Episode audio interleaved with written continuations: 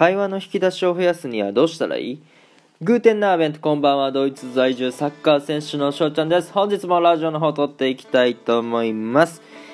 はい冒頭でも言わせてもらった通りね会話の引き出しを増やすにはどうしたらいい？っていうことなんですけどもこれね僕がやらせてもらってるペイングというね匿名で質問できるアプリをやらせていただいてるんですけどもそこにね、えー、来た質問になります。会話の引き出しをね増やすにはどうしたらいいということでございます。まああのこれって正解はないと思うんですけどもまあ僕にね質問をしてくださったというところで、えー、まあ、僕がこうやってラジオで喋ってる時の話題作りとかあまあ普段ね友達家族とトークしてる時にどんなね会話の引き出しを持ってるのかまあこれについてねちょっとやっていきたいなと思います。紹介していきたいなと思います。まあ大きく分けてね今日は4つ紹介していこうかなと思います。はい。じゃあ早速ですね1つ目いきますね、えー、1つ目ニュースを読む、うん、時事ネタを探すというところで、えー、やっぱりですね時事ネタって本当に一番会話の引き出しからなんだろうなあまあ、無限にあると思うんですよ。やっぱ時事ネタっていうのは、まあ、僕やったらあ LINE ニュースを見るんですよね。まあ、スマートフォン持ってる方やったらもうほとんどが LINE を入れてると思うんですけども LINE って本当に便利で、えー、何でもニュースがあるわけですよ。例えばあコロナの情報とかね。僕も本当に何を喋ろうか今全然決めてないんですけど例えばコロナやったらあ大阪、兵庫、京都で緊急事態宣言要請みたいな、ね、ことで、えー、そういうコロナの話題ってできるじゃないですか。そんなにあの緊急事態宣言してもう変わるのかなみたいなね結局外出するときはするしみたいな。ロックダウンさあ、まあ、した方がいいのかもしれないけどするんだったらめっちゃはっきりした方が良くないみたいなね、えー、そういう話になってくると思うんですよ。でその例えばラジオだったら共通認識としてねコロナっていうのはあると思うからリスナーさんにも意見を聞けたりすると思うし、えー、まあ、自分の、ね、意見を発信する場でもあると思うから聞いてくれてるあれリスナーさんにもねああこの翔ちゃんっていうのはこういう考え方があるんだってなってくると思うしじゃあ対面するね、えー、人となればそういう形で議論できるじゃないですか。だからこういう LINE ニュースを見るのもいいですよね。だからそれにだからエンタメ系とかだから芸能人のねえー、例えば最近野球選手が不倫したとかね不倫についてじゃあ、えー、なんで不倫するのかなみたいなそういうことでも全然引き出しになってくると思うし、えー、それこそね LINE っていうのは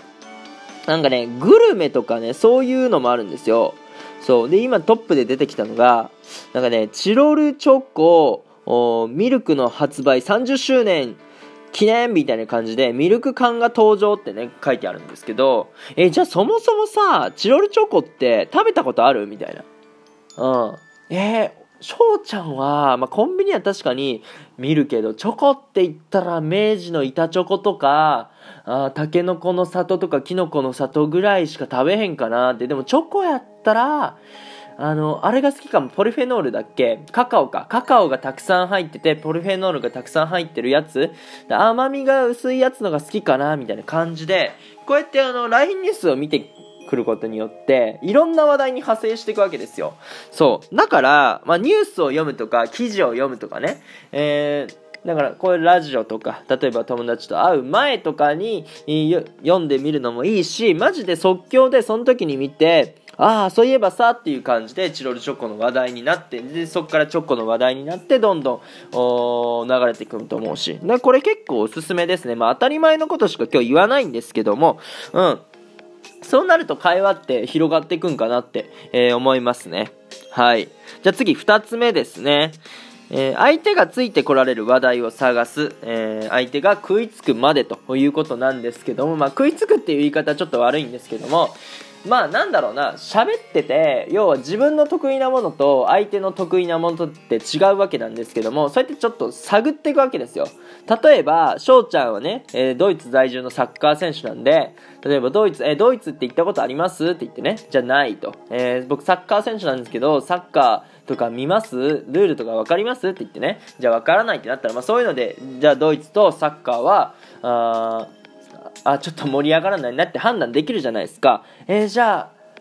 部活何されてたんですか？って言って例えば向こうが陸上部って答えたとするじゃないですか。で翔ちゃんやったらあ陸上部なんですか？俺もね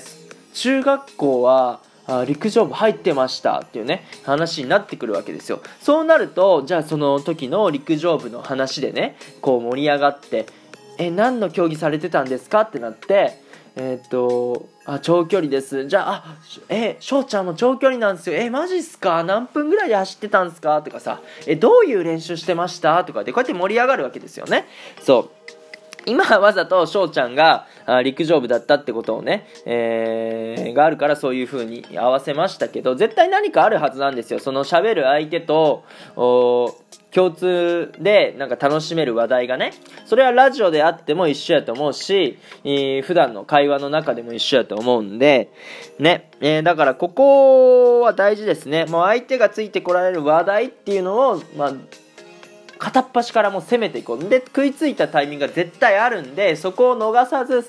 でその話題をしっかりね、えー、広げていければいいんじゃないかなってこれ思いますね。はい。次3つ目ですね、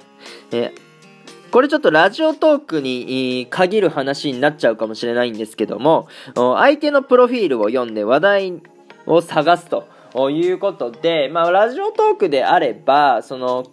ライブの時にね、コメント、なんだろう、あの、一人一人ユーザー、リスナーさんがいるわけで、で、そのアイコンとかをタップすると、まあ、自己紹介とかが書いてあるわけですよ。で、例えば翔ちゃんやったら、ドイツ在住のサッカー選手ですね。1週間で12分間かける100本チャレンジプラス9時間ライブをね1週間の間でやりましたよとかね、えー、いうことをまあ僕は書かせてもらってるんですけどもあと YouTube もやってるよみたいなね、えー、書いてるんですけどもじゃあ例えばそういうのを見た時にあ YouTube やられてるんですか？えどんな YouTube やられてるんですか？みたいな質問したら絶対返ってくるじゃないですか。そう。それで、えー、話題もね、え尽きないと思うしああそうなんです。しょうちゃんはサッカーのね、えー、動画載せてるんすね、みたいな感じになるじゃないですか。そう、これ別にまあラジオトークじゃなくても、例えばプロフィールとかやったら、まあ要は相手のね、えー、出身地とか、あもうプロフィールになるわけじゃないですか。えー、どこどこ出身やったんすか？みたいな感じで。じゃあ、翔ちゃんやったら愛知なんで、えー、愛知なんすか？えー、愛知、えー、1、2回は行ったことあるなみたいなね、話にもなってくると思うんですよ。そう。やから、あの、相手のね、プロフィール、まあ、出身とか、じゃあ血液型でも絶対、えー、いくと思うんですよ。え、A 型なんですか？え、A 型って正直どんな、あ性格なんやろ？みたいな、ね。そう、だからそう、些細なことでもいいんですよ。うん。ああいうことで、相手のね、プロフィールからあ話題を探すっていうのもね、一つ手で、手なのかなと思います。まあちょっと二つ目とね、えー、若干被ったりはしますけども、ここね、三つ目とさせていただきます。はい。続きまして、最後ですね。メモに残しておく。はい。えー、翔ちゃんは、まあ、このラジオをね、やらせていただいてるんで、まあ、ネタ切れしないためにもね、思いついた時にパッとメモ、まあ、iPhone のね、メモ機能のところに書いてあるんですよ。そう。で、例えば、えー、ドイツのね、自粛期間ってどんな感じみたいなのをポッてやって、んで、まあ、そのタイミングが来た時にそのネタをねこのラジオで披露したりするんですけどもやっぱり思いついたネタってその時にしか思いつかない場合もあるんですよ。まあ後からね思いつく